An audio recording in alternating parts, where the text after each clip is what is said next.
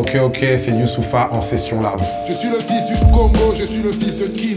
Je suis le fruit d'un complot, je suis le fruit d'un crime. J'ai eu un fils avant ma fille, ça c'est le choix du roi. J'ai eu un disque avant mon fils, ça c'est le choix du rap. Je suis un père parano qui flippe des lendemains moi. Je suis un père par amour car j'ai pas vu le mien moi. Je suis un père de famille, je suis le père de Malik. Et puis maintenant imagine que je suis le père d'Imani. Ma mère c'est ma reine, c'est cruel quand elle me manque. Je la vois dans mes rêves, dans la lumière comme elle est grande. Je suis le fils de Antoinette, c'est dans mon regard. Petit-fils de Ndiaye Sibifi du Sénégal, moi je suis le fils de tous nos disparus qui m'entendent. Je suis le fils de Yasuke et puis de toutes mes autres tantes. Polaroid d'expérience, c'est un album assez nostalgique. Sur la pochette, tu as décidé de mettre une photo de ta grand-mère. Ouais. Est-ce que tu peux me dire pourquoi tu l'as choisie? Qu'est-ce qu'elle a représenté pour toi? Je l'ai déjà évoqué, mais j'en avais assez peu parlé, alors que c'est un personnage central quand même de ma vie. J'ai grandi dans la grande maison de ma grand-mère à Kinshasa. Elle, elle a eu que des filles. Et elle, c'était vraiment une matriarche. Et c'est ça qui correspond à mon histoire, c'est que moi, c'est vrai que les gens m'identifient effectivement du Congo parce que c'est ce que je revendique et c'est de là d'où je viens et mon père est congolais.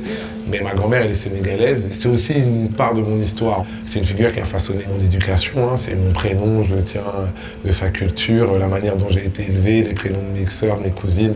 Elle est plus avec nous aujourd'hui, mais euh, maintenant quand je vois la pochette de l'album et tout ça, là, ça montre bien la grandeur et tout. Ça a été immense. Je pouvais porter toutes ces petites filles sur elle et tout. C'est le souvenir que je garde d'elle. Je suis le fils béni d'un héritage énorme. Je suis le fils d'un génie, je suis le fils d'un homme. Je suis le frère de Peggy, je suis le frère de Charles. Je suis l'oncle de Outi, je suis l'oncle de Shai. Je suis le frère de Baba, je suis le frère de Sibi, je suis le frère de Lassana, je suis l'oncle de Nini. J'étais un fils unique, mais j'ai de l'amour fois mille. Tous les gens dans mon public sont aussi de ma famille. Mes premiers contacts avec la musique, donc c'est l'enfance, et c'est plutôt la musique de Papa Wimba, c'est la musique de Pépé Calé, c'est Zaïko, c'est cette génération de la chanson congolaise. Sur le moment, j'ai pas vraiment envie de faire ça, j'en consomme beaucoup. D'ailleurs, euh, quand pour cet album-là, j'ai ressorti les albums photos, justement, les cassettes euh, des mariages quand j'étais petit. Et Alors que j'ai 3-4 ans, je me vois chanter des classiques que je ne savais même plus qu'ils existaient en fait. Je serais incapable de me souvenir des paroles aujourd'hui, mais je les chante en lingala, genre normal. Alors que je dois avoir, ouais, pas plus de 5 ans en tout cas. La musique, c'est pas venu tout de suite, j'avais d'abord envie d'écrire, moi. C'est en arrivant en France, euh, j'ai développé ça, et pendant mon adolescence, j'avais des grands frères qui écoutaient du rap. Moi, j'entendais, j'écoutais pas de rap, j'entendais dans la chambre et tout. J'écoutais MC Solar, Tonton David, les Little MC, Yo Rap MTV, tout ce genre de trucs. Et en fait, je me suis dit, alors, ce que j'écris, ben, c'est ça en fait. Hold up, bust this. We wanna let you know where it's at. It's right here. Yo. Je voulais pas faire comme eux, c'est juste que je savais pas ce que j'écrivais, mais en fait, en vrai, j'ai envie d'écrire comme eux. J'aime bien leur mécanique, ils parlent de tout, de n'importe quoi, il y a de la rage, c'est brut et tout. Je sais même pas comment ça s'appelle cette musique, mais ça me correspond bien. Et en fait, c'était du rap. Le jour où j'ai arrêté le rap. Le jour où j'ai arrêté le rap. Le jour où j'ai arrêté le rap.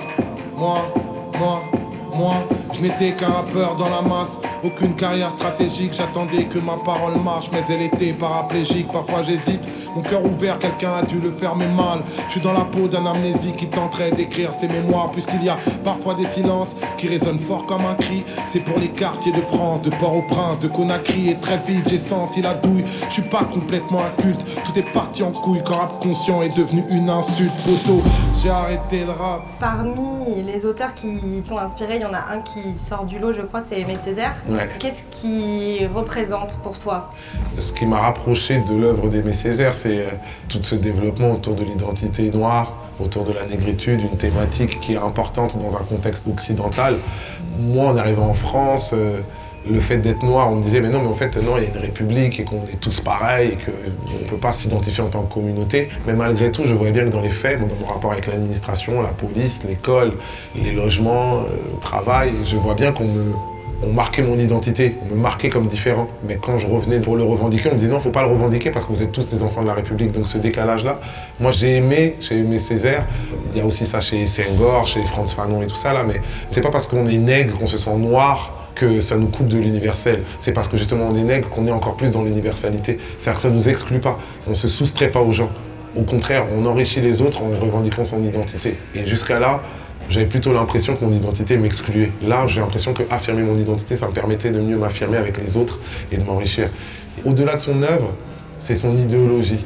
Le fait que ça soit un auteur et une figure des Antilles, parce que souvent on essaie de rompre le truc, le rapport entre les Antilles et l'Afrique, etc.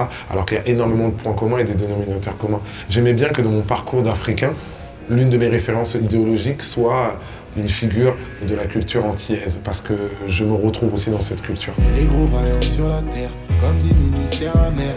Les noirs veulent le paradis, mais les noirs veulent pas mourir. J'ai raté ma vie peut-être, je suis pas ce que j'ai voulu être.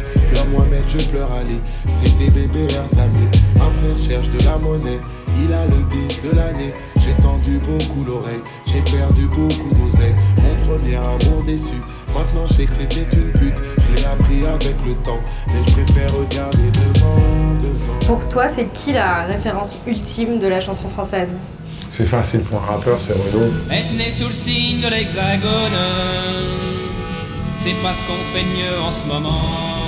C'est Renaud parce que bah, il rappe, hein, c'est, euh, lui il a pris position sur pas mal de questions, notamment dans ses chansons.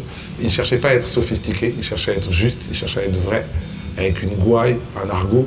Les rappeurs, on nous fustige, on nous stigmatise par rapport à notre argot, notre parler qui renouvelle la langue.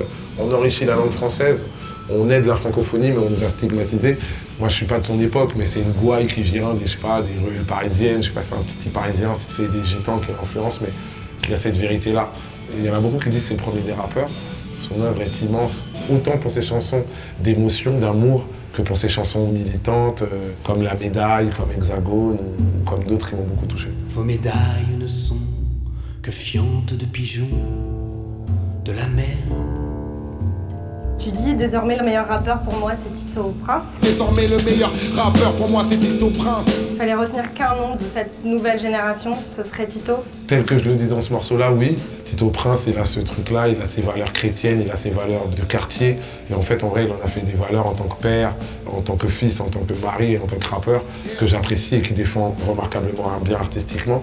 Mais il y a d'autres jeunes artistes aussi qui peuvent euh, m'inspirer. Euh, Jossman est une grande inspiration, Dino c'est une grande inspiration, Alpha One. Moi, j'aime bien me dire que je suis le plus fort. Et quand je les écoute, des fois, je me dis, ah ouais, quand même. Ouais, ils ont un niveau quand même qui me file des complexes, alors que les gens pourraient croire qu'ils sont plus petits que moi. Mais moi, dans ma tête, je sais pas, moi, je les vois comme des grands. Entre nous, pas besoin de clash entre nous. Avant c'était eux contre nous, maintenant c'est nous contre nous. Mehdi. Medine, c'est mon ami. On est de la même génération de rap. On a les mêmes codes générationnels, on va dire. On est devenus papa en même temps. On a un parcours assez similaire. C'est juste euh, que lui, il vient du Havre. Personne n'est parfait, qu'est-ce que je vous dise. Et moi, je viens de Kinshasa, ce qui est pas mal déjà.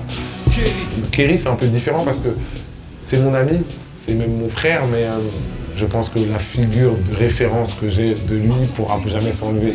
Alors je ne dis pas pour pas le faire paniquer, parce qu'il va dire, oh là là, qu'en fait, en vrai, je traîne avec une groupie, tu vois, ça serait hyper gênant. Mais lui, c'est une figure. Lui, c'est parmi mes rappeurs préférés. Mon premier concert de rap que j'ai fait dans ma vie, c'est lui. C'est quand je suis en studio avec lui et que je lui dis, ben ça, tu devrais pas le faire comme ça, il faut le faire comme ça, etc., spontanément et tout, et qu'il m'écoute et tout, et qu'il pense que mon avis est pertinent, ben, dans ce cas-là, j'ai réussi dans le rap.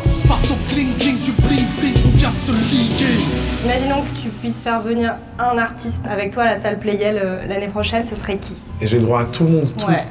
Ah, la classe suprême, ça serait Alicia Keys.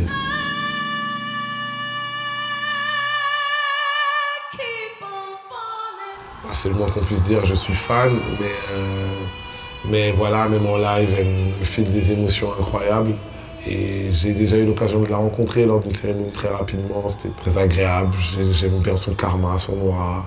Et son dernier album m'a bouleversé alors que ça fait 15 ans que je la suis et réussi encore à m'épater. Je la trouve à la fois moderne et à la fois classique.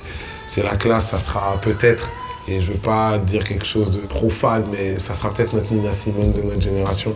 Elle est immense, donc euh, Alicia Keys, allez, tu, m'as permis de, réaliser mes rêves, donc je réalise mes rêves, hein, je vais pas, me gêner.